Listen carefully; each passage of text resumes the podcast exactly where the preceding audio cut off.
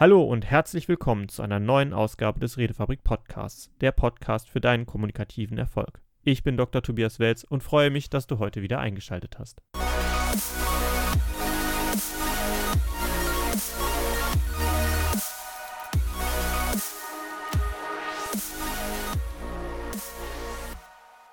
Herzlich willkommen und herzlich willkommen im neuen Jahr, in der neuen Staffel und ja, ich hoffe, ihr hattet einen guten Übergang in dieses Jahr gehabt, schöne Feiertage erlebt, das ähm, erlebt, was ihr erhofft habt zu erleben oder das, was ihr benötigt habt, um weiter voranzukommen. Und für die meisten beginnt heute wieder mal der Alltag. Manche haben noch an diesem Tag Urlaub oder haben sich noch etwas Zeit für sich nehmen müssen oder nehmen können.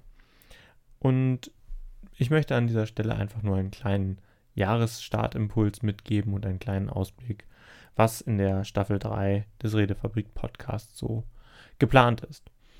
Das ist zum einen, dass wir natürlich an Interviews festhalten und auch Kommunikation und Rhetorik vor allem im Fokus haben, aber es wird auch hier und da mal Impulse darüber hinaus gehen. Impulse zum Lernen, Impulse dazu, wie man bestimmte Techniken im Alltag nutzen kann, die jetzt nicht nur rein kommunikativer Natur sind und auch ein bisschen Perspektive daraus, drauf geben kann, in welche, ja, in welche Richtung man mit einem gesunden Mindset man sich auch bringen kann. Wer alles in den Podcast auftauchen wird, wer alles kommen kann und wird, das müsst ihr euch überraschen lassen. Es gibt einige spannende Interviews, die wieder anstehen. Auch wiederkehrende Gäste sind mit dabei. Und ich hoffe, dass ihr dieses Jahr in der Staffel 3 dann auch entsprechend den Podcast genießen könnt. 2021 beginnt natürlich auch wie 2020 ein bisschen geendet hat mit, mit dem Thema Corona und der damit einhergehenden vielen virtuellen Kommunikationen und soziale Kontakteinschränkungen. Und wir hoffen natürlich alle, dass es im Laufe des Jahres besser wird.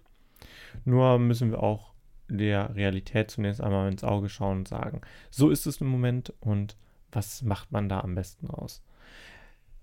Da direkt ein kleiner Gedankenimpuls mit. Das, was man nicht verändern kann, das sollte man dann auch erstmal nur akzeptieren, dass es so ist damit hat man ein deutlich leichteres Gewissen, einen deutlich leichteren Umgang mit der Situation. Das heißt nicht, dass man die Situation nicht verändern sollte, aber die Realität erstmal anzuerkennen, ist ein wichtiger Punkt.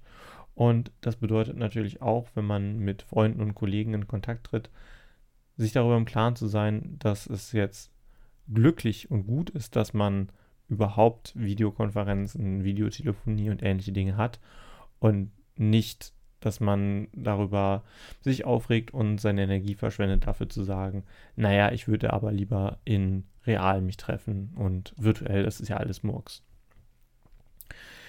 Das befreit ein bisschen von dem Zwang, den man äh, sich sonst selbst auferlegt, dass die Situation einem zum Opfer macht und dadurch bleibt man auch im Jahresstart erstmal handlungsfähig.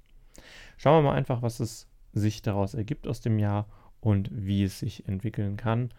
Nimm einfach heute den Impuls für dich mit, das Akzeptieren von dem, was du nicht verändern kannst und was da ist.